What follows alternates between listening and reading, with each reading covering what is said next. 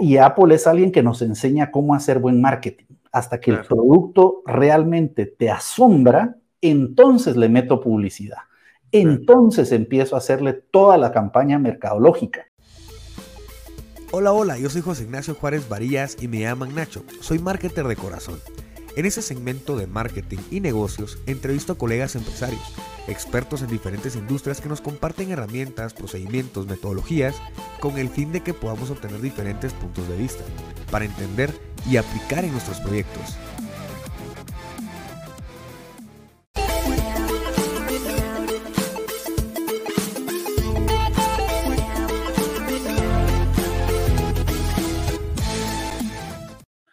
Hola, hola marketer, bienvenido nuevamente a otro episodio de Marketers Podcast Lab. Bueno, hoy estamos con Julio Zelaya. Julio Zelaya es pues un marketer de pasión y pues ha desde pequeño ha destacado en todas las áreas, tanto como académicas como creativas ya que pues él ha fundado diferentes empresas, ha creado, bueno, su pasión más que, que esto es la educación, su pasión es el lograr influir en las personas a través de la educación y poder construir un mundo mejor a través de ello. Y ha, creado varias empresas eh, alrededor de, de, de, todas las personas que quieran educarse, como también eh, diferentes libros. Así que yo lo amplío mucho, mejor que nos amplíe, eh, amplíe Julio. ¿Cómo estás, José Ignacio? Qué gusto saludarte. Y me, encanta esa introducción tan generosa, pero te prometo que mis fracasos me enseñaron más. Siempre cuando me, cuando me, presentan y cuentan algo de mi currículo, pareciera como si todo ha sido para arriba y todo ha sido Así que hoy vamos a hablarles a nuestros amigos y amigas de todo lo que no hay que hacer para que les vaya bien. Genial, genial, buenísimo. No, y, en, efecto, e, el tema, el tema por acá es lograr entender eh, a fondo los fracasos para no solo acortarnos ese, tiempo, sino también eh, entenderlos y saber la, el trasfondo de cada, de cada fracaso. Julio, ¿cómo empezaste? Contanos eh, sobre tu, tu primer día de alcalde. Bueno, ese, fue uno de los eventos que cambió y marcó mi vida, porque recuerdo que en el, yo estudiaba en el colegio Evelyn Rogers y llega una, una invitación para que el colegio participara. Y se hacía un concurso llamado Alcalde por un día, y un concurso que eh, los colegios mandaban algún representante o en algunos casos más de uno. Y recuerdo que me invitan y me dicen, mira, a ti te ha ido bien en tus clases y tú has ganado otros concursos. Yo me metía a cuanto concurso podía. Así que me dicen, mira, participa. Y fue un evento espectacular. Recuerdo que participaron muchas personas. Recuerdo que eran filas de filas para las entrevistas y demás. Y yo fui con mi papá y cuando salgo de la entrevista le digo a mi papá, mira, yo quedé. Yo quedé y mi papá, por supuesto, guardando el corazón de un niño de 10 años, me dice, mi hijo, pero mira, ya con que llegaste hasta acá es, es un gran privilegio, estemos agradecidos, vamos a celebrar. Me llevó a comer, me recuerdo. Ahora por eso es que cada celebración como y me cuesta bajar de peso todo a comer, pero yo recuerdo que esa certeza de que había ganado. Y te podrás imaginar que pasaron unos días, no me llamaban, y yo le digo a mi papá, mira, el teléfono está malo, y vas a ver, me van a llamar y no me han llamado, pero me van a llamar. Y bueno, tengo la bendición de, quedar seleccionado como alcalde por un día y es una experiencia maravillosa eh, porque te dan toda la seriedad del caso. De hecho, te dan la vara edilicia de la, de la ciudad, te, te, piden permiso el alcalde en funciones un día de vacaciones eh, y te dan mucha potestad. Al punto que yo probé esa potestad porque yo vivía en una, en una cerca de una universidad que no estaba asfaltada, quedaba para la Universidad Marroquín y la Galileo. Y recuerdo cuando tomo posesión, yo dije, bueno, los alcaldes asfaltan calles. Eh, así que voy a asfaltar la calle. y me recuerdo que empiezo a llamar y averiguar en dónde era que estaba esa unidad. Y, em, y, me dicen, mire, pero señor alcalde, eso requiere una, una aprobación y vamos a ver. Le digo, bueno, mire, yo estoy hasta las 5 de la tarde, así que ¿cómo vamos con eso? De acá a las 5, usted tiene que averiguar. Te puedes imaginar de tanto insistir y demás que esa calle, que es la séptima avenida la zona 10, la asfaltaron. Y eso es algo que ah, yo recuerdo el día que, que estaban asfaltando y los vecinos y todos y uno dice, uno puede lograr grandes cosas. Y hay, hay una, una, frase que a mí me encanta donde dice, no hay un límite de lo que una persona puede lograr si no importa quién se lleva el crédito. Y eso es algo que a mí me impresiona y me impresionó toda mi vida que uno puede hacer cosas aunque no necesariamente nadie sepa que fuiste tú el que las hizo.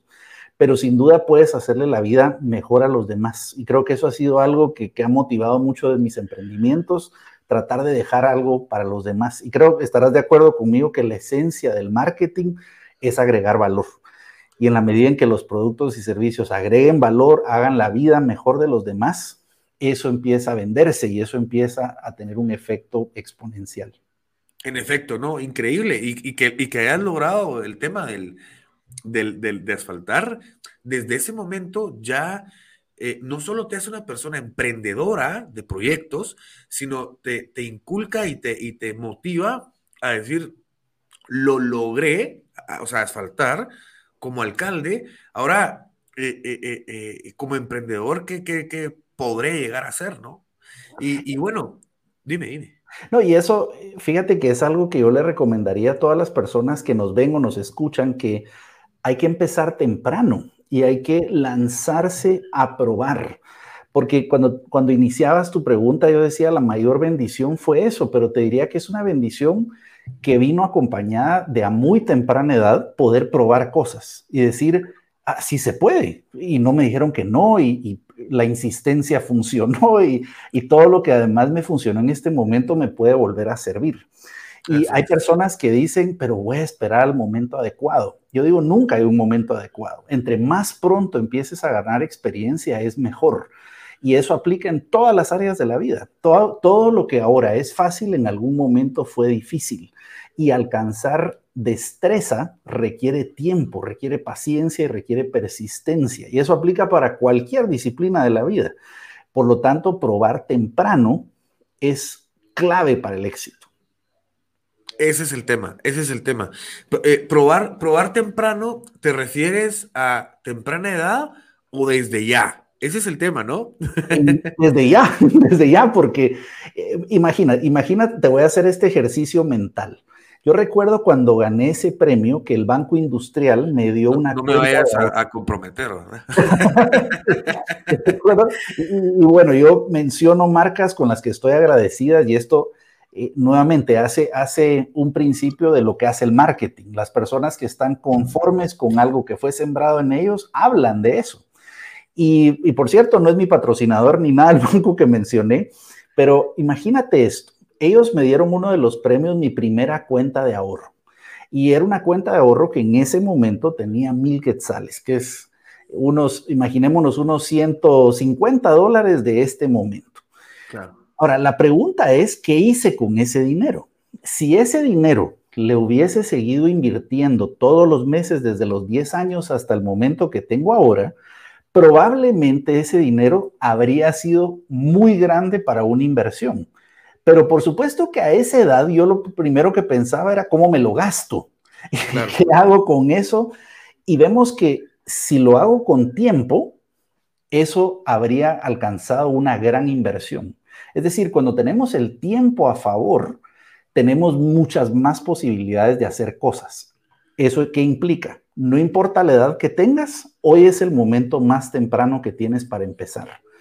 Hoy, si tienes 10 años, hoy es el momento más temprano. Si tienes 50, si tienes 60, si tienes 25, hoy es el momento más temprano de tu vida para empezar.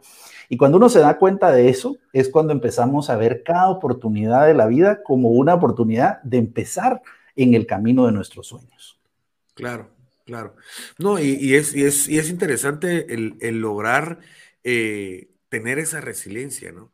El, tener, el decir, es un proceso, es un paso a paso en el que voy construyendo eh, mis bases eh, para poder hacer el edificio mis bases para poder hacer la pista, para poder volar. O sea, no puedo volar sin pista. No puedo volar, de hecho, sin el conocimiento, pero el conocimiento lo puedo ir construyendo a la par que la pista. Sin embargo, no puedo montarme en el avión y, prenderlo, pues sí, seguro, pero me iba a chocar. el, tema, el tema es eh, eh, lograr tener esa resiliencia. ¿Qué nos puedes decir a través de, lo que has aprendido? Y si nos puedes mencionar más proyectos, genial, seguro, que has de tener ahí eh, un montón de, yo, le diría éxitos y tú le dices fracasos, porque al final de cuentas estamos hablando de, la superación, ¿no? De cómo eh, el proceso te ha llevado a, la persona que eres ahora y cómo te puede llevar a la persona que quieres ser en 20 años. Eh, cuéntanos un poco sobre tu resiliencia en ese tiempo y, dónde la, aplicaste. Mire, en principio, cuando, cuando yo vi la, la, definición de la resiliencia, me llamó la atención y lo comparaban con, con un resorte. Y dice, es la posibilidad de algo de alcanzar no solo su posición inicial, sino en algunos momentos más allá de lo, de lo que era cuando se le aplica una fuerza. Y eso me llamó la atención. Dije, la vida en muchos momentos me ha aplicado diferentes cambios, una gran fuerza, pero siempre he salido diferente de esa experiencia. Y lo definiría muy simple. Yo he tenido muchos fracasos en mi vida, pero nunca me he etiquetado como un fracasado. Y esa es la gran diferencia. Yo conozco muchos proyectos que he empezado, que he quebrado, he quebrado empresas, he tenido proyectos que no funcionan, pero cada uno de esos lo vi como una oportunidad de aprender para no hacerlo al siguiente. He tenido fracasos en lo personal, en lo empresarial, en, todos los aspectos de la vida. Sin embargo, nunca he dicho soy un fracasado, sino que digo he tenido este fracaso y esto va a ser el andamiaje para un éxito futuro. Es usual que cuando estudiamos el éxito vemos la punta del iceberg nada más pero no vemos lo que pasó antes. Y déjame contarte algunos de ellos. Hoy eh, eh, uno, de, uno, de, los periódicos decían, les, les presento a uno de los autores más vendidos de Guatemala de libros. Y yo decía, bueno, pero si les contara que el primero no lo leyeron, creo que ni mis papás. Fue un fracaso, pero espantoso. Y además, yo recuerdo en ese momento, no teníamos lo que hoy tenemos, de, no, estaba un Amazon como canal consolidado, no había impresión a demanda. Tú tenías que mandar a hacer miles de libros y además era carísimo. Tenías que contratar cosas que hoy piensan, pero Dios mío, ¿por qué Julio tan bruto? ¿Qué es? Pero en esa época. Ese, fue el de la travesía, ¿verdad? El primero, la travesía del emprendimiento. Imagínate, un libro de emprendimiento y un fracaso comercial yo mandé imprimir miles, porque yo decía, no, yo voy a vender miles y qué tan difícil puede ser vender miles de libros. Y los libros empezaban a podrir, no tenía dónde guardarlos, no había bodega, no lograba venderlos. Pero yo había hipotecado mi casa para pagar por esos libros. Te puedes imaginar tener la conversación familiar de, bueno, eh, nos vamos a cambiar de casa. ¡Ah, qué alegría! No, eh, déjenme terminar, ¿verdad? Porque acá se acabó la cosa. Nos vamos con tu tío. nos, vamos. Pero ese fue para mí un enorme aprendizaje, pero cuando ya publiqué mis siguientes libros, entendí la diferencia entre costos fijos y costos variables. Y dije, lo voy a hacer las cosas con el menor costo fijo posible y lo voy a hacer con el costo variable. Que dicho en otras palabras, no me voy a meter a deudas, sino que cada vez que se vaya vendiendo, lo voy pagando. Y eso, un enorme aprendizaje. Ahora imagínate uno más, uno más actual. Eh, hoy yo puedo hablar de mis dos empresas que son digitales y tienen un gran componente digital de educación. Uno es Bright Domino, que es una universidad corporativa, y mi segundo emprendimiento es Escolaris, que es un colegio avalado por el Ministerio de Educación, y también tenemos un high school americano. Y tú podrás pensar, bueno, pero esos empezaron seguro. Estás adelantando un poco, pero genial, genial. Ahora, me lo empiezo a contar. Entonces, ¿qué pasó? Ese negocio empezó en pandemia. De hecho, Bright Domino empezó en pandemia y empezó en un momento donde el resto de mis negocios se, se habían esfumado. Nosotros teníamos toda una cartera de eventos presenciales y de cosas que hacíamos con empresas que de pronto, el 20 de marzo del 2020, se estaba terminando todo. Eh, yo recuerdo haber tenido un terror de, recibir cancelaciones de todo, tener en tarjetas de crédito, recuerdo en ese momento habíamos comprado con la tarjeta de la empresa más de 80 mil dólares en, en, boletos aéreos, que por supuesto que las líneas aéreas no me iban a devolver el dinero, sino que me decían, tenemos vouchers. Así que quiero aprovechar este programa para vender algunos vouchers. Si ustedes quieren viajar, contáctame. este es el momento. Llama ya. Pero imagínate en esos momentos donde tú dices, Dios mío, pero me volvió a pasar.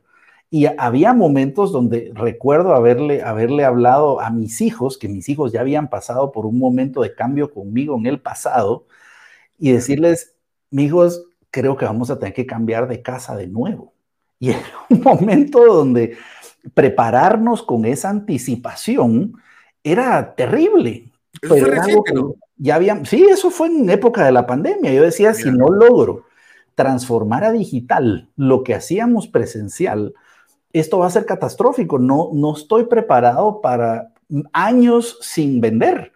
Y como si tú te recordarás en momentos donde inicia la pandemia, no teníamos claridad si el mundo se iba a acabar, si nos íbamos a convertir en zombies o qué iba a pasar. Pasaban dos meses, tres meses, la gente empezaba a comprar unas computadoras y... No, y, se, seteaban la casa. No, y, era, y, los rollos de papel, eh, eso sí teníamos abundante en todos lados.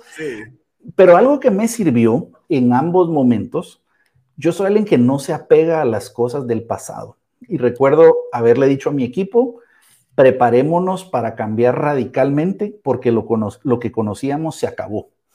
Y eso lo he aplicado en todos los momentos de cambio en mi vida no me aferro al pasado, sino que me lanzo al futuro. Y automáticamente dije, bueno, si esto dura 10 años, o si dura 5 meses, o si dura 3 meses, igual lo digital va. Así que lo que teníamos pensado lanzar en algún momento, ahora lo vamos a acelerar. dime. Todo, en todo, perdona, en toda tu, tu vida hasta el momento, ¿has sido emprendedor o has trabajado en alguna corporación? Yo únicamente trabajé un periodo en una corporación que, le tengo muchísimo cariño, de hecho son clientes ahora nuestros por muchos años, que es Multiinversiones. Claro. Y ese fue el único, y, te voy a contar tal cual como fue. Yo estaba en mi, en mi maestría, yo, yo estudié mi, mi, maestría en el INCAE y estaba en mi periodo donde estaba seleccionando la pasantía. Sí, hay que recalcar que tú eres doctor y a los 23 años, una cosa así, ¿no? Sí, y de los doctores que no sirven para nada, fíjate de los de administración de empresa. en una empresa el otro día está una persona convulsionando, fíjate, llaman, llamen al doctor Zelaya, llamen al doctor Zelaya. Y yo veo a la persona convulsionando y yo digo, ¿qué voy a hacer? Yo tengo mi doctorado en administración de empresas. Claro, claro. Y la persona me dice, ah, usted de los doctores que no sirven para nada. Tiene razón. bueno, pues yo, estaba en mi maestría y eh, recuerdo que, me, que llegan a entrevistar y llegaron las personas de, de multiinversiones. Y yo les decía, mira, yo quisiera trabajar en una empresa, pero un tiempo, porque yo siempre he sido emprendedor y yo quiero aprender cómo funciona la empresa por dentro. En ese momento tenía 21 años cuando estaba en ese momento de mi, de mi vida. Tuve la bendición también de, de estar estudiando muy joven. Sí. Mm, y, trabajé un tiempo allí, pero rápidamente se empezó, ok, vuélvanse mis clientes y hagamos algo juntos y se fue transformando la relación. Sin embargo, esa experiencia, como lo creo en la vida de todo, todo funciona para algo, todo encaja en algún momento. Todos tenemos como si fuera una caja de rompecabezas donde todas las piezas van a encajar, pero no sabes qué estás construyendo. Y eso creo que es lo que ha pasado. Así que solo ahí he trabajado como tal. De ahí te puedo decir que no sé lo que es tener un empleo fijo y saber cuánto voy a ganar a, fin de mes. Bueno, a través, de, tus, de, tus, trabajadores, por ahí. Sí, pero, pero, pero, pero te digo una cosa, hay momentos en donde si no la empresa no está, no está produciendo, la prioridad se vuelven los clientes, se vuelven los colaboradores antes que yo. Y eso hay momentos donde definitivamente no da para mi sueldo completo y hay, que hacer sacrificios y hay que tomar acciones. Mudarse nuevamente. Y eso es algo que nuevamente, el que, el que es colaborador de una empresa muchas veces no entiende el sacrificio que hace el emprendedor que funda la empresa. Y, es, y esas noches donde tú no sabes ahora qué voy a hacer y mañana cómo hago para pagar esto y si nadie me compra, e, esa incertidumbre, que es lo que al final eh, se, se vuelve esa adrenalina del emprender, pero dicho sea de paso, los emprendedores en la mayoría que queremos profesionalizarnos, empezamos a volvernos aversos a ese riesgo. No es cierto que al emprendedor le encanta el riesgo. Ese es al emprendedor que empieza, pero en la medida en que te profesionalizas, dices, sí, tengo que mitigar estos riesgos y quiero poder dormir más tranquilo. Claro, claro. No, y ahí empieza un crecimiento mental, o sea, eh, eh, eh, buenísimo por el hecho de que no solo se empiezan a valorar las cosas, se valora, se empieza a entender a la gente, a las personalidades, por el hecho de que uno entiende el proceso de la resiliencia, que ese es el punto, ¿no? El proceso de uno decir, hey, esto ya me pasó una vez, sin embargo ahora es en otro proyecto, y entonces tengo que ver cómo empezar a solventarlo, ya no me vuelve a pasar, y entonces uno está eh, en, una, en una constancia es que sí, de incertidumbre, que al final de cuentas eh, eh, no es depender de, sino que hasta uno se vuelve ya interindependiente, no solo independiente. Y entonces uno llega a, tener, bueno, empieza a tener ese éxito que uno quería hace dos, tres meses. Y entonces empieza el fracaso. No, pero a ver, empezamos a formar. Entonces uno va creciendo exponencialmente y a veces si uno va a darse cuenta. Y eso es lo bonito del fracaso, ¿no? Te diría que sí y no, porque yo siempre he dicho que el aprendizaje es opcional. Uno puede repetir el mismo error múltiples veces y la vida pareciera que todos tenemos un pensum en la universidad de la vida. Y si no aprendes la lección, la vida te cambia al maestro. Pero no siempre aprendemos. Y te puedo decir, me encantaría decirte que fue a la primera. No, yo errores en empresas, por ejemplo, de asumir riesgos gigantescos, los he, los he cometido varias veces y, son errores que, uno peca a veces de sobreoptimismo, a veces de, arrogancia, de uno creer que lo puede todo. Y eso no, no creas que lo aprendí a la primera. Uno tiene que parar, aprender, reflexionar y decir, ok, ¿qué cosas, por qué se repitió esto? Porque a veces uno inconscientemente repite los patrones. Claro. pero Dios mío, ¿cómo volví a recrear la misma situación con otros actores, con otros socios, con otra... Pero, pero sí, si uno decide aprender, porque imagínate, las personas que nos escuchan o nos ven hoy, pudiera ser que tomen todo lo que estamos hablando y es decisión de ellos y de ellas decir, aprendo de esto o no. El aprendizaje es opcional, pero siempre la vida nos da ese apasionante momento de oportunidad de reinventarnos todos los días. Eso sí. Exactamente. Y a eso es a lo que me refiero. En ese momento, ¿verdad? Si lo hicimos dos, tres veces, eh, yo creo que la cuarta vez hasta lo vemos más y uno dice, no, esto no puede pasar, ya, ya hay un patrón, ya, ya está pasando algo. Y uno no solo analiza y en parte considero que es bueno, Julio, porque uno analiza y dice, lo hice varias veces. Si lo hice una vez, bueno, eh, eh, y uno hasta ni le pone mucho coco, le pone el coco que quiere uno para no volver a hacer. Sin embargo, cuando es un patrón, le pone más coco porque empieza hasta a analizar el, hasta el ambiente en el que estuvo para saber si influyó en la toma de decisión errónea, ¿no? Eh, en, en, en, la, y, ambiente me, me, refiero yo hasta colegas, socios, amigos, gente que lo rodea a uno, o en el mismo lugar que, que uno estaba, eh, en fin. Y entonces ahí uno es donde empieza a conocerse. Y el conocerse para después conocer es lo indispensable, porque entonces si no, uno cómo va a tratar o cómo va a influir, ¿no? Y, y hablando de influencia, y hablaba sobre el marketing, cuéntanos cómo nos, nos, nos adelantaste con Bright Dominio, pero me gustaría un poquito sobre el antes de Bright Dominio ¿Cómo empezaste a lograr eh, a posicionar esa, esa primera empresa? Ese, ese eh, eh, bueno, también hablamos de, de, ay Dios, se me fue el nombre. Escolaris. Escolaris, Escolaris. Cuéntanos un poquito cómo y cómo fue los inicios. Decir, bueno, esta va a ser mi estrategia para posicionar o al contrario, empezar desde el nicho de mercado. ¿A quién voy a ir? ¿Cómo, cómo puedo solucionar? Cuéntanos un poco, Julio. Yo te diría, José Ignacio, que antes de, que ocurriera una estrategia de marketing como tal o una estrategia empresarial, lo primero que hubo era una pasión por resolver algo. Es decir, eh, a mí siempre me gustaba la educación. A mí cuando una persona me dice, ay, yo quiero poner un mi negocito, me habla en diminutivo o me dice, ay, no, es que no se puede. Usted porque seguro eh, em, le dieron dinero, usted seguro, lo, cuando me hablan de todas las razones por las cuales no se puede, eso a mí me apasiona.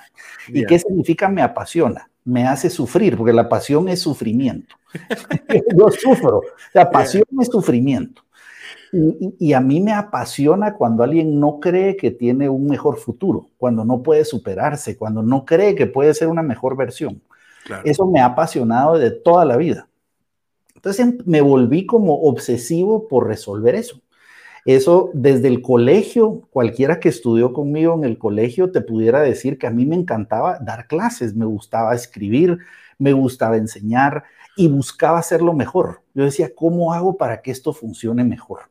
Entonces, te diría que de, mi historia del marketing, lo primero que vino fue el desarrollo del producto. Y ese producto se llama Julio Zelaya. Vino un primer producto. Ese producto se empezó a desarrollar, ese producto le empecé a invertir. ¿Dónde le invertía? En mi entrenamiento. Eh, yo leía todo lo que te puedas imaginar. En ese momento no existían los podcasts, pero yo compraba libros como no te imaginas. Leía biografías, libros de superación. Yo decía, yo quiero ser mejor, ser mejor, mejor. Y me comía libros pero por decenas, en todas las navidades, en cumpleaños, me regalaban libritos, sean para el nerdo de la familia, pero no era el nerdo de la familia, era alguien que quería aprender de donde pudiera todo el tiempo. Claro. Y eso es algo que no se me ha quitado. Tú siempre me ves aprendiendo y investigando de cualquier cosa. Entonces, ya que ese producto se empezó a desarrollar, empecé a tener oportunidades para que ese producto llegara a un cliente. Y eso ahora lo veo de esa forma, pero la vida me fue presentando oportunidades en donde me decían, mira, ¿no te gustaría dar este curso? Ah, yo lo hago, por supuesto. ¿Te gustaría dar esta cosa? Ah, yo lo hago, por supuesto. Entonces el producto empezó a tener clientes y ahí empecé a tener los primeros clientes. Y los clientes no necesariamente eran los que pagaban por eso, porque a veces yo donaba mis servicios, pero me estaban comprando porque la gente estaba diciendo, yo quiero escuchar a esta persona, quiero aprender con esta persona. Entonces te diría, antes de buscar cómo crecer en influencia y demás, perfeccioné el producto y tenía un producto que funcionaba, que daba resultados y que la gente estaba contenta. De hecho, te puedo decir que yo no vendí mis servicios hasta recientemente. Yo, yo no, no tenía ninguna plataforma de marketing porque todos mis clientes eran por referencia. Todos mis clientes eran por referencias. Ahora sí, ¿cómo empezaron mis empresas? El producto, el producto lo empezaste a desarrollar porque hay un problema, ¿no? Sí, hay un problema. O sea, había un resuelve ese problema y por cierto lo resuelve bien, lo resuelve mejor que otras alternativas y los clientes empiezan a recomendarlo. Entonces se empieza a dar una cadena de marketing automática. Un producto que resuelve un problema y que los clientes empiezan a referirlo. Entonces, recuerdo cuando ya empiezo mi primera empresa, donde ya íbamos a dar eh, capacitaciones en forma y demás, ahí sí tuve una, una idea concreta.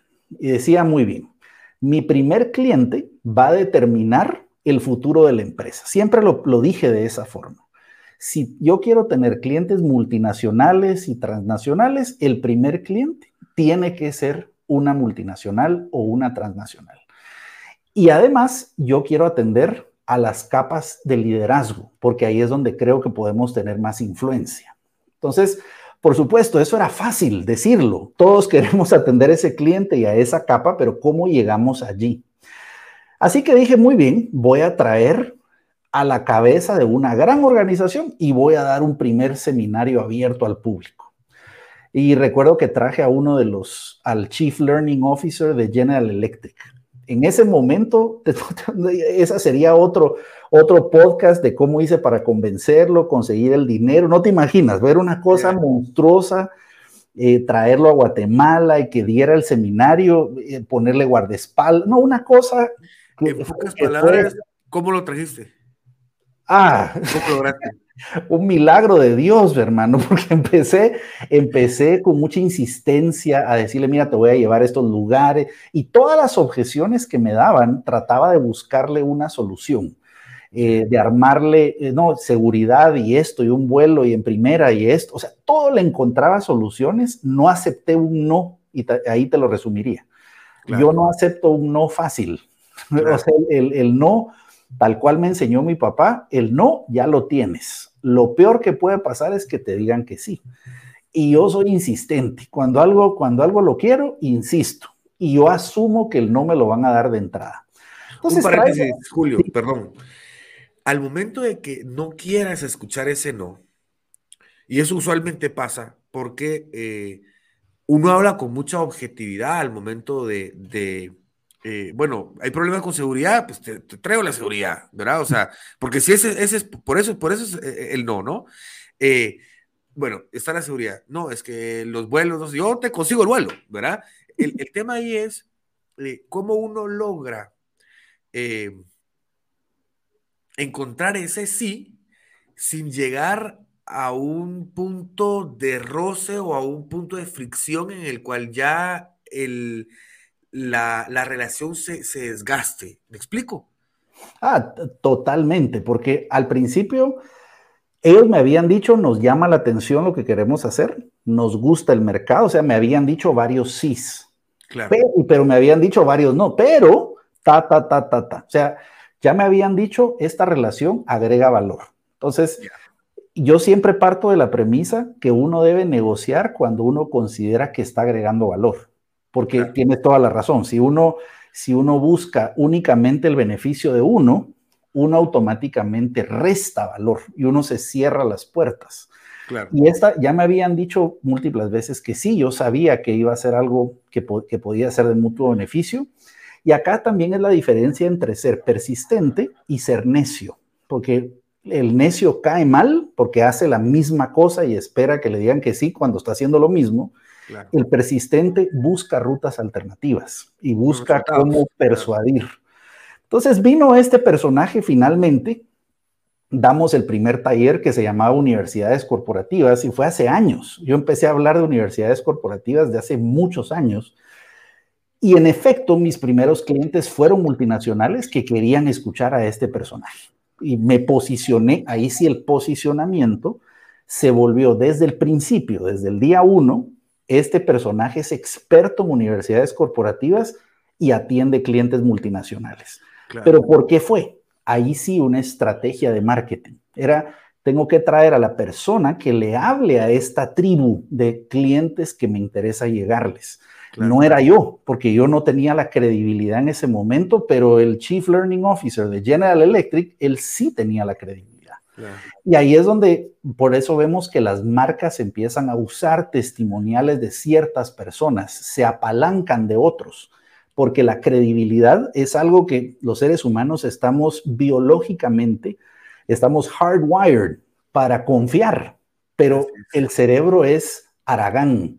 El cerebro no quiere ir a pensar, sino que dice muy bien, ¿quién ya lo está usando? Ah, esta empresa o esta persona, entonces lo puedo usar yo.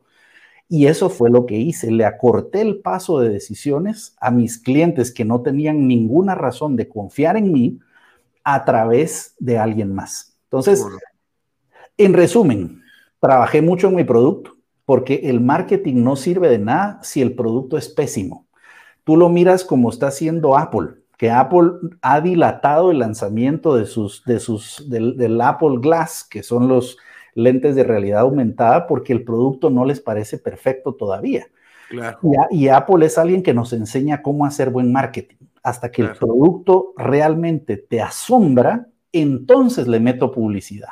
Entonces empiezo a hacerle toda la campaña mercadológica. Pero a veces estamos más preocupados que, ah, ¿cómo hago para meterle tanto dinero de publicidad en redes sociales antes de trabajar en un producto que funcione? y que resuelva problemas para alguien en concreto. Claro, claro. Y, en efecto, ahí Julio, y, te agradezco, eh, ¿cómo, cómo eh, logramos nosotros porque a mucho análisis hay parálisis, ¿no? Que eso es lo que le está pasando al, al... ¿Cómo diferenciamos en qué punto tenemos que poner en acción para empezar a entender el, el, sea producto, sea el proyecto, sea lo que querramos nosotros eh, eh, poner en práctica eh, o probar, cuál es el, el punto, y, no me refiero a tiempo, porque depende, depende de muchas cosas, ¿no? Pero me refiero a, a, esas cosas que, se, que dependen, ¿no? Mira, yo, yo te diría que los, los resultados se notan rápido. Y yo, yo lo veo por resultados tangibles. Y te voy a dar un ejemplo, un ejemplo local. Eh, Walter Gelke, que fue el fundador de Café Barista, me, lo dijo muy simple. Me, dijo, mira Julio, yo no tenía dinero para publicidad, no tenía dinero para nada, pero la, la variable que yo sí podía ver es si la gente regresaba, es decir, la recompra. Entonces, uno puede decir, bueno, ¿qué está pasando en mi página web o con mis productos? Uno puede buscar una variable si hay recompra o si me llamaron por teléfono, por ejemplo, si me mandaron un mensaje, si hay una acción para uno evaluar todo el rendimiento de lo que estoy haciendo. A mí no me gusta esperarme hasta haberme agotado mi presupuesto. A mí me gusta ver resultados rápido. Y eso puede pasar en la medida en que los emprendedores estamos metidos en el campo, en el mercado. Porque a veces yo te prometo que he visto unos informes que a veces me han dado agencias donde me presentan los resultados de una campaña maravillosa y yo les digo, pero no hay inscritos. ¿Para qué me sirve? no, porque tuvimos un alcance y tal. Sí, pero no hay inscritos. ¿De qué me, de qué me sirve? Todo lo, y perdón la, la palabra que voy a decir, pero a veces los mercadólogos son expertos en bullshit y en presentarte la cosa, pero no en darte resultados tal, cual me dijo uno de mis mentores, el marketing que funciona y el único que funciona es el marketing rentable, el que da resultados. Si yo no doy resultados, yo no tengo marketing, yo soy un buen poeta. me dedico a hacer jingles y campañas, pero no doy resultados. Y esa es la clave. Claro, claro. Genial. No, seguro que sí, seguro que sí. Julio, me encantaría eh, saber si tú, eh, bueno, tengo unas preguntas, tengo unas preguntas eh, específicas. Eh, ¿Cómo fue que pasaste en Bright Dominion de cero digital a digital? ¿Cuál fue, fue ese proceso? Me encantaría, seguro nos encantaría entender un poquito cómo fue que pasaste ese proceso. Bueno, varias cosas. En principio... Porque fue, de hecho, dentro del confinamiento, ¿no? Sí, fue dentro del confinamiento. entonces, nuevamente, yo decía, yo no tengo tiempo para aprender. Entonces, siempre que digo, no tengo tiempo para aprender, ¿cómo me corto el tiempo? Aprendo de los mejores. Entonces empecé a buscar, bueno, ¿quiénes ya lo están haciendo? ¿A quiénes admiro? A, B, C. Entonces, segunda pregunta, ¿quiénes me ayudan a construirlo yo? Y te voy a dar un ejemplo. Recuerdo que yo admiraba los, los podcasts que hacía Tuti Furlan. Yo decía, qué extraordinario la imagen, la calidad. Y recuerdo haberle pedido ayuda. Y le digo, Tuti, ayuda, ¿cómo lo haces? Y Carlos, que es el esposo de Tuti, súper generoso, los dos me dijeron, no, es esta cámara, esta luz, ok, listo, te hago caso, lo voy a comprar todo. Eh, entonces aprendí de los mejores. Ahora, yo haberme tardado de, de buscar la cámara, me habría tardado meses pero es no te sepas, no lo tienes que saber todo, pero sí saber el teléfono del que lo sabe. Y esa es la primera, la primera cosa que yo le recomendaría a las personas. Entonces, aprende de los mejores. Entonces, eso era, por ejemplo, cómo hago una grabación con un buen micrófono, una buena cámara. Bueno, los que ya lo hacen y tienen cientos de miles de suscriptores, de ellos aprendo. Luego, bueno, ¿cómo hacemos marketing de funnels y de crear todos los temas digitales? Bueno, ¿quién lo está haciendo? Entonces empezamos a buscar en Colombia, en Estados Unidos, en México y empezamos a preguntar. Empezamos algunas cosas, contraté asesores, yo sí creo que hay que, hay que reconocer a la gente que sabe y rodearte de la gente que sabe. Empezamos a hacer experimentos, a, a buscar cómo era que, y a experimentar mucho. Yo como te contaba fuera de cámara, el, primer live que hice, se me olvidó ponerle el botón de transmitir. tenía la cámara, tenía el micrófono, eh, lo había anunciado y no le puse ir en vivo. Entonces yo, yo le di una cátedra a las moscas, bacterias y demás de mi casa. y recuerdo haber salido sudado eh, y yo decía, pero nadie me vio a saber qué pasó. ¿Y cómo te diste cuenta el, el botón? Después mi equipo me dijo, Julio, pues que nunca salió. Pero ¿cómo va a ser? Y cuando vi, no le había dado el botón. Y entonces, por supuesto, me senté, te puedes imaginar, decía, Dios mío, qué vergüenza. Pero hay que, hay que tirarse al agua, hay que experimentar. Porque yo podía tener buenos asesores, lo que fuera, pero si yo no sabía hacerlo, yo no iba a tener la oportunidad de ganar horas de vuelo. Entonces empecé, y recuerdo que mi equipo me decía, no, pero quieres que, lo, que te ayudemos a la próxima, como quien dice, no confiamos en tu capacidad intelectual para hacerlo. no, a la otra lo voy a hacer bien, porque no siempre van a estar ustedes conmigo. Sí.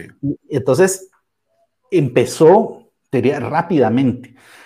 Y además, como tenía tiempo para pensar, empecé a diseñar planes diferentes, porque eso fue otra cosa. Empecé a decir, bueno, un principio que yo siempre le doy a los emprendedores, les digo, hagan un inventario de riqueza. ¿Qué significa eso? Es qué tienes en las manos. Yo recuerdo que empecé a hacer mi inventario de riqueza y dije, bueno, ¿a quiénes conozco? ¿Quiénes son mis amigos? ¿Quiénes son eh, quiénes son, qué recursos tengo, qué sé hacer, a quiénes conozco, qué empresas son más cercanas a nosotros, y empecé a hacer un inventario de riqueza. Y una de las cosas que empecé a hacer fue aburrirme los domingos cuando tenía que esperar la cadena presidencial. Me aburría tremendamente. Entonces dije, bueno, ahí voy a hacer mis, mis entrevistas porque qué aburrido esperar mientras llegamos a eso, me voy a entretener. Y empecé a hablarle a amigos y amigas que admiraba Así fue como vi, vi a Tuti Furlan, empecé a entrevistar diferentes personas, me empecé a disfrutar tanto el proceso y a recibir retroalimentación de mercado que la gente me decía, Julio, me encanta el contenido que estás haciendo, qué interesante lo que estás haciendo, deberías de armar algo más en forma con esto. Y de ahí empezó la idea, muchas empresas se empezaban a acercar y me decían, yo ya has hecho esto, ¿por qué no haces cosas diferentes? Y en ese inventario de, riqueza también estaban socios, que son las personas con las que ahora fundamos Bright Domino. Claro.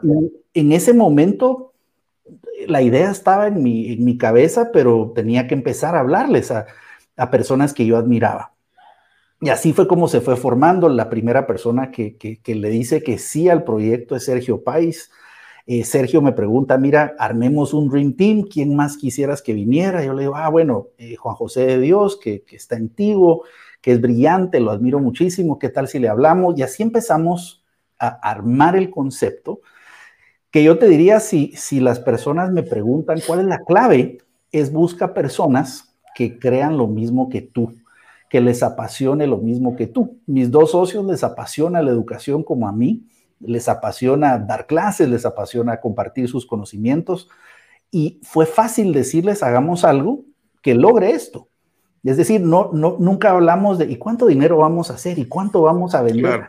Eso de verdad que no lo hablamos hasta cuando ya el negocio estaba operando, donde ya teníamos que ver, bueno, qué recursos se necesitan. Es que al final es añadidura, ¿no? O sea, seguro que hay que verle la importancia, sin embargo, eh, se, mira, se mira primero en super primer plano el tema de, la solución, cómo uno quiere darle esa solución. Pero, pero muchas veces las personas dicen, no tengo capital, necesito un capitalista. Y lo que están diciendo es quién tiene recursos para fondear. No necesariamente se hacen la pregunta a quién me gustaría tener en mi junta directiva. ¿Quién, ¿Con quién puedo tener una conversación que me edifique? Y, como añadidura que tenga plata. Son cosas diferentes. Sí. Eh, y creo que todo eso parte, así como los que hacemos marketing seleccionamos clientes, el buscar socios implica buscar esa persona que te va a acompañar en el proceso. Genial. ¿Qué otra cosa mirarías de un socio? Aparte del tema que es, que es eh, bastante eh, eh, comentado, el tema de los valores, como la pasión. ¿Qué otra cosa mencionarías para poder nosotros entender sobre al momento de que se tiene el socio? Mira, todo emprendimiento para mí tiene tres roles que uno debe completar. El rol del visionario, tiene que haber alguien visionario, el vendedor, el comercial, ese es uno. Dos, el técnico, el que sepa del negocio y que sea un experto en el negocio. Y tres, el administrador, el que cobre, el que haga las facturas, el que... esos roles tienen que estar representados. Entonces, ¿qué busco en un socio? Que me complemente.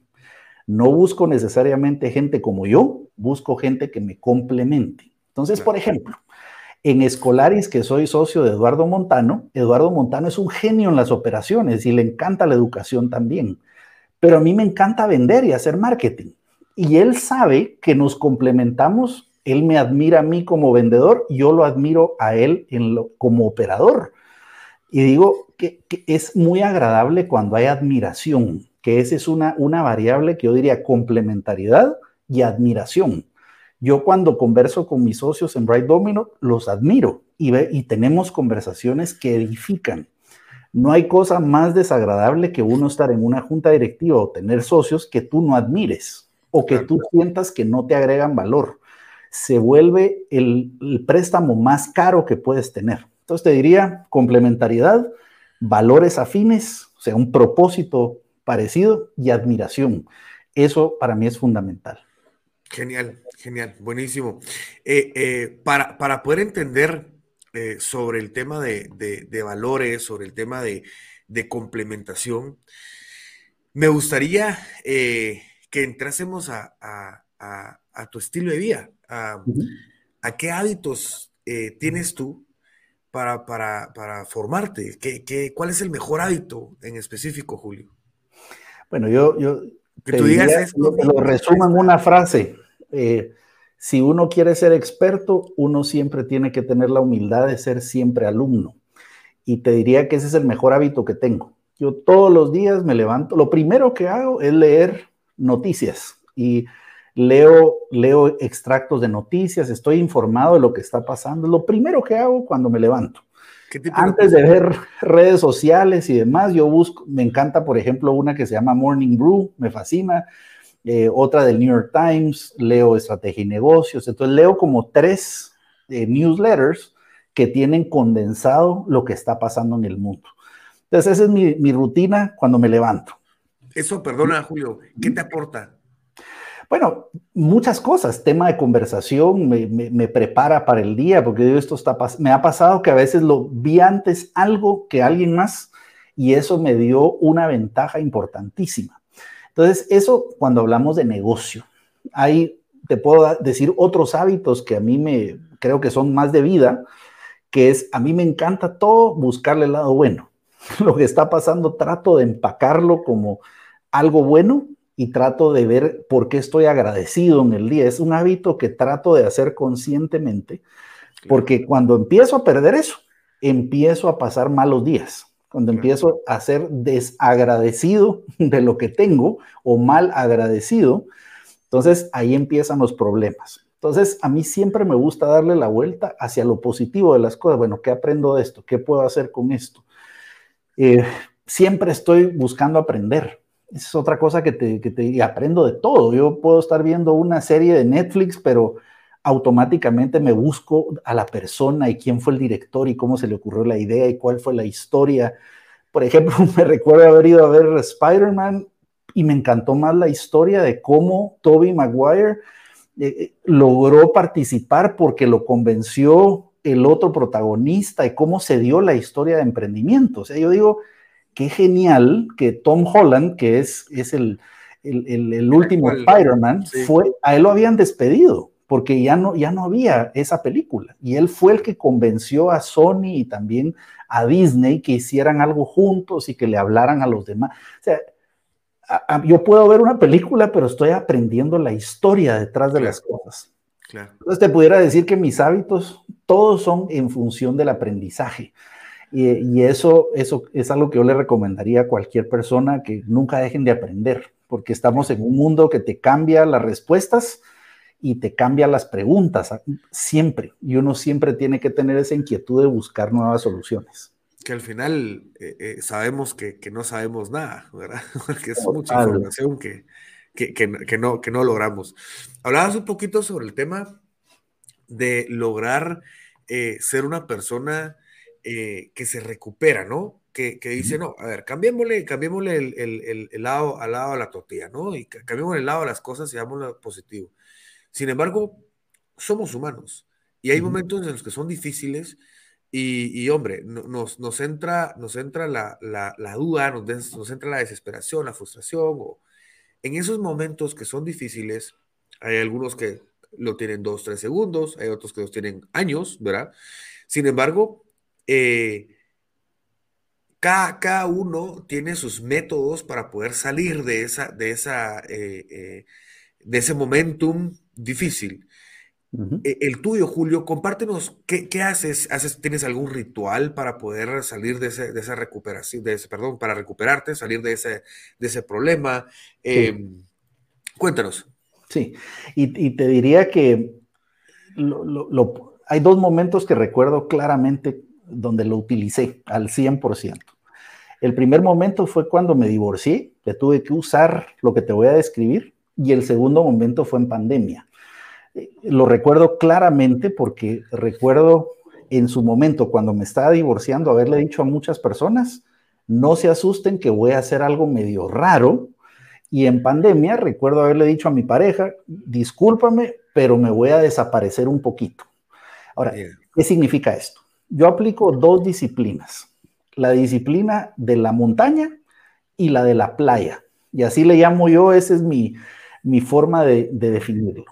La disciplina de la montaña significa lo siguiente.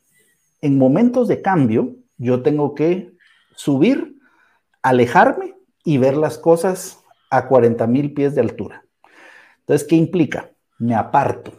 Eso puede ser un día, me voy a pensar, suelo irme a algún lugar donde físicamente hay una montaña. Me encanta apartarme a pensar, porque cuando estoy metido en el problema dejo de ver las cosas. Y eso, de hecho, de ahí viene la palabra angustia. Estás en una situación angosta.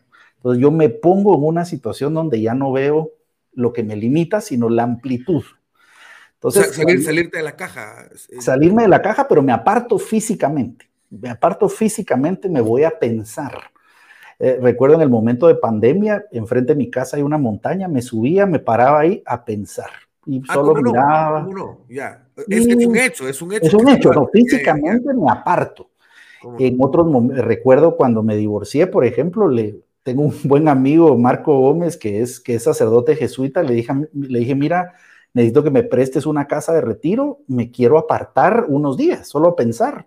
Y me recuerdo que volé a Honduras, en Honduras había una casa de retiro, y me fui varios días en silencio con un cuadernito a pensar.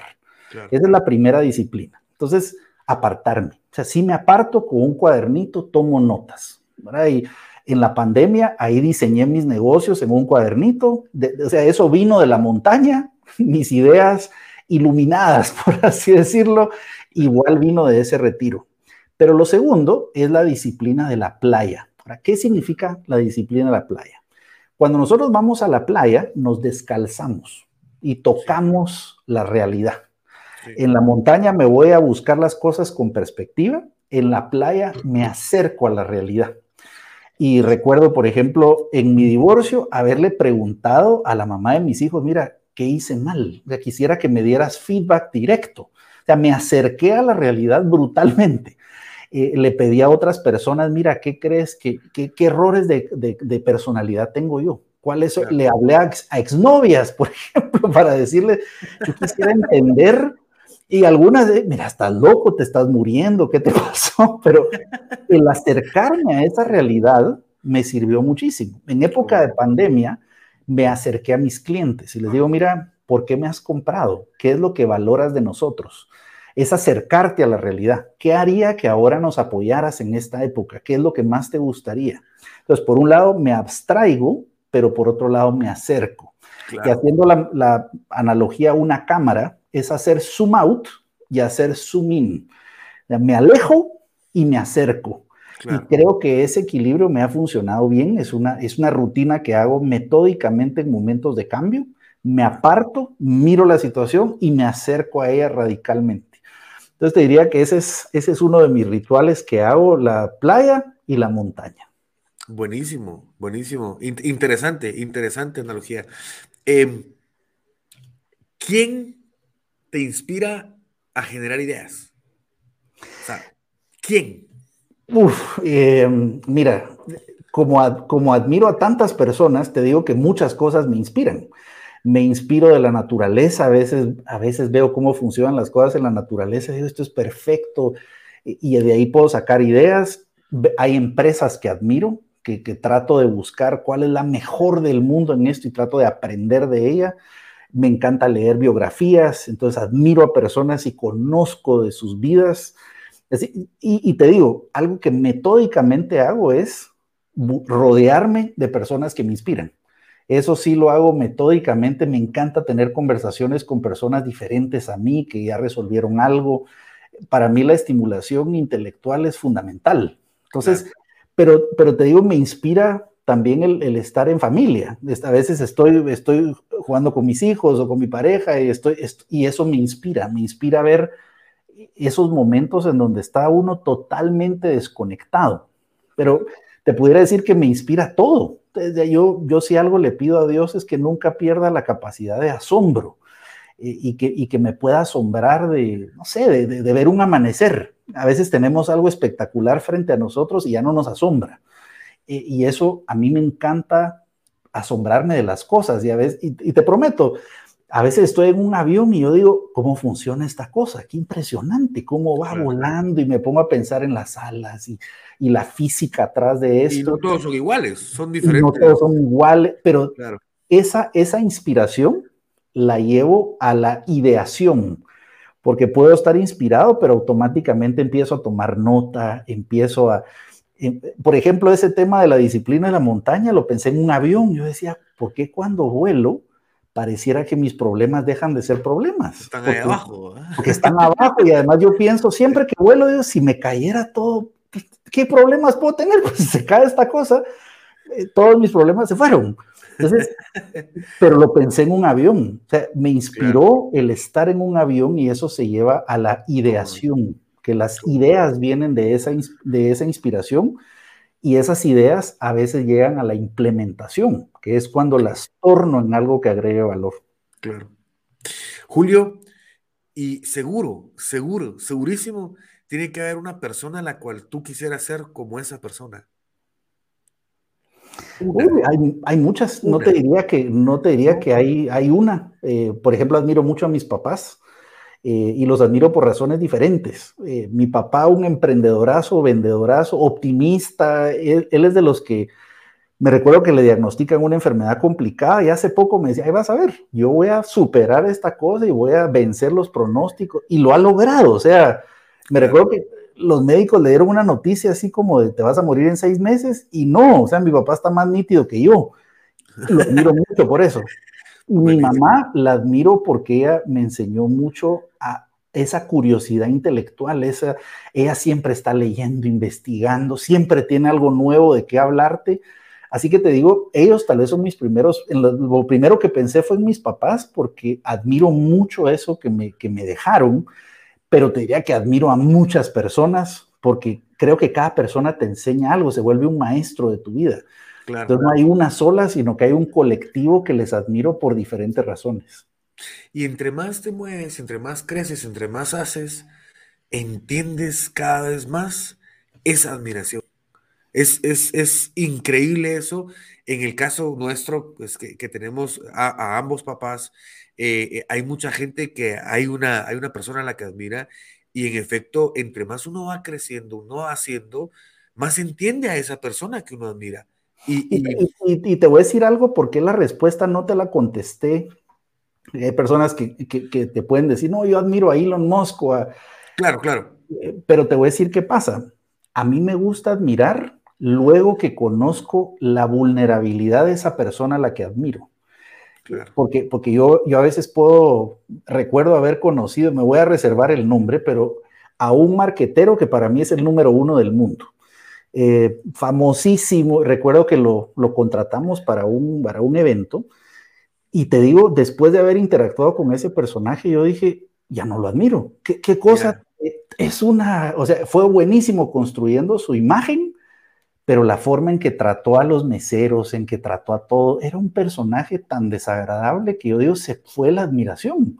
y es un marquetero famosísimo y brillante, pero para mí es la coherencia lo que admiro. O sea, no solo los frutos, sino la coherencia de los frutos con su vida. Claro. no siempre me es fácil admirar a alguien porque no conozco la coherencia de su vida. Puedo admirar algunos aspectos de sus frutos, pero esas personas que admiro profundamente, por eso pensé en mis padres, porque conozco en profundidad que mi papá ha sido toda la vida optimista y quien lo conoce toda la vida, ese es su fruto. Y mi mamá toda la vida ha sido alguien que aprende, que se cultiva. Ese es un fruto constante y coherente. Entonces, eh, a mí me encanta esa coherencia y esas personas que también son vulnerables para decir, sí, yo he hecho esto, pero también me he equivocado en esto. Hay personas que se pintan como las personas perfectas, que nunca, y, una vida de, redes sociales, ¿verdad? Que el matrimonio perfecto y la empresa perfecta, y uno dice, no, esa persona no la admiro, porque es una vida editada. Y a mí lo que me gusta es la coherencia y de verdad la, la autenticidad. Sí, al final de cuentas ahí decidimos qué colgar y qué no, ¿verdad? no colgamos todo. Claro, claro. Y, y, y, la coherencia entre lo que se dice y se hace, ¿no? Ese es, el, Y ese es un principio de marketing universal. Uno puede usar la mejor de las campañas, pero nada le gana la autenticidad. Y por eso se habla de la esencia de la marca. Entre más la esencia de la marca es genuina con lo que comunica, la gente te cree la historia. Así es. Y, eso creo que es un principio fundamental también de marketing. Así es, así es como la historia. Y que la historia sea por eso es que, mira, ha, sido una práctica interesantísima por eso mismo. El conocer a las personas, el conocerse, el, relacionarse, eso es marketing al final de cuentas, porque eh, entiendes que tú tienes una historia, la marca también tiene una historia, es que es una personalidad al final de cuentas. ¿Y cómo la vas a transmitir? ¿Cómo la vas a comunicar? ¿Con qué tono la vas a comunicar? Todo eso cuenta para eh, entender al, usuario sus problemas y cómo entonces explicarle, mira, yo tengo la solución, ¿no? Sí. Entonces el entenderse, el, el, crecer uno mismo va a hacer que el marketing se entienda muchísimo más rápido, porque es algo, yo lo, yo lo, yo lo relaciono mucho y, y yo solo porque, porque el marketing no, no, es, no es una chica, no me caso con ella, pero créeme que, que, amo el marketing, es, es, es mi pasión. El, el, tema ahí es ese, ¿no? El, el poder encontrar esas dos relaciones y, y, esas dos cosas y relacionarlas, ¿no? Ahora, que yo, hago, yo hago un ejercicio que cuando estoy con emprendedores les pregunto, ¿quiénes ya tienen una empresa? Y algunas personas suelen levantar la mano y yo digo, no, yo espero que todos me levanten la mano porque todos tienen una empresa llamada Yo SA. Y esa es la primera empresa, ese es tu primer producto, ese, es, ese producto lo contratan otras empresas, ese es tu primer emprendimiento, es tu marca personal, lo que has hecho con tus frutos, tus aprendizajes. Así que yo te diría que todos somos marqueteros, porque a todos nos toca vendernos a nosotros mismos, nos toca vendernos con una pareja, vendernos con una persona que nos va a contratar, vendernos con un cliente, con un inversionista y el marketing empieza en nosotros. Vernos como ese producto que agrega valor, que le habla a ciertos clientes, que tiene su propia junta directiva personal, etcétera.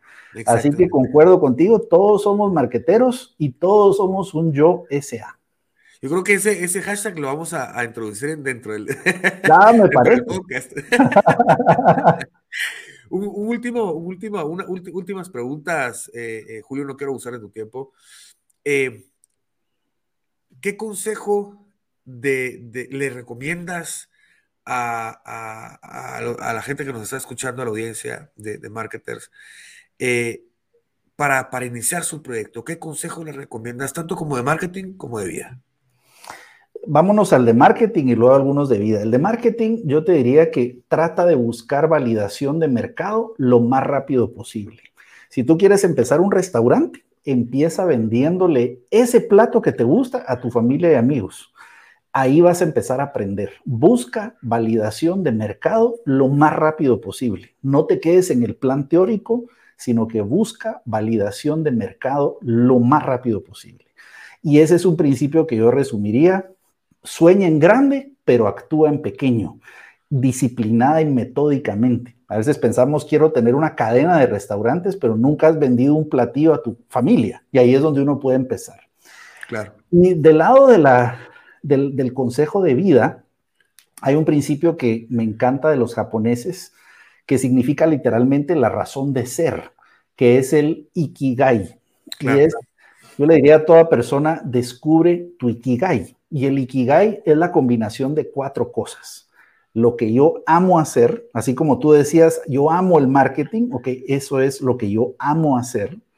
Dos, en que soy excelente haciéndolo. Entonces tú has combinado tu pasión por el marketing con soy un buen comunicador. Entonces ahí viene lo segundo. Tercero, ¿dónde hay una necesidad en el mundo? Entonces en tu caso, necesidad en el mundo, personas que quieren aprender del marketing y que a lo mejor es primera vez que se introducen a ese tema.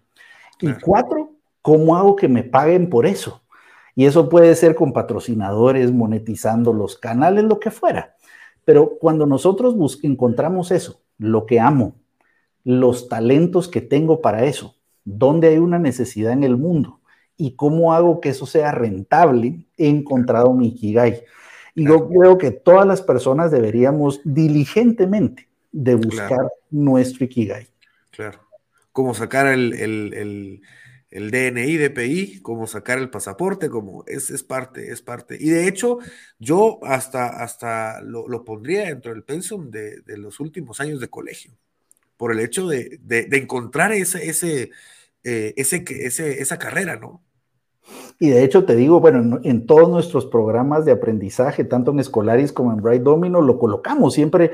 Eh, hagamos pruebas psicométricas y para encontrar talentos y que me apasiona, porque creemos que entre más pronto lo encuentres, más tienes tiempo para poder cultivar eso y llevar una vida más plena. Porque imagínate, la, la, fuerza que tú y yo tenemos de hacer esto a la hora que sea es porque amamos lo que hacemos y, nos nutre y uno sale energizado y la gente dice, pero Dios mío, pero no pareciera como que no, no estás trabajando. Y no, no estamos trabajando, estamos gozándonos de un momento donde la actividad en sí misma te hace sentir vivo. Y eso creo que es el Ikigai puesto en acción. Nos conviene construir nuestro Ikigai porque tal, tal cual en el, en el libro de, de Hugo decía Qué triste es cuando un relojero no sabe que su propósito es ser relojero, cuando ha perdido su propósito. Y eso creo que es fundamental para qué estamos. Y de hecho los seres humanos somos la única especie, ponte a pensar en esto, que no sabe para qué está. Todas las demás tienen un propósito, lo hacen y no andan pensando, ¿y ahora qué me toca hacer? Las abejas no están pensando, ah, hoy tengo hueva de, polinizar. Los seres humanos tenemos ese privilegio de poder escoger lo que queremos hacer.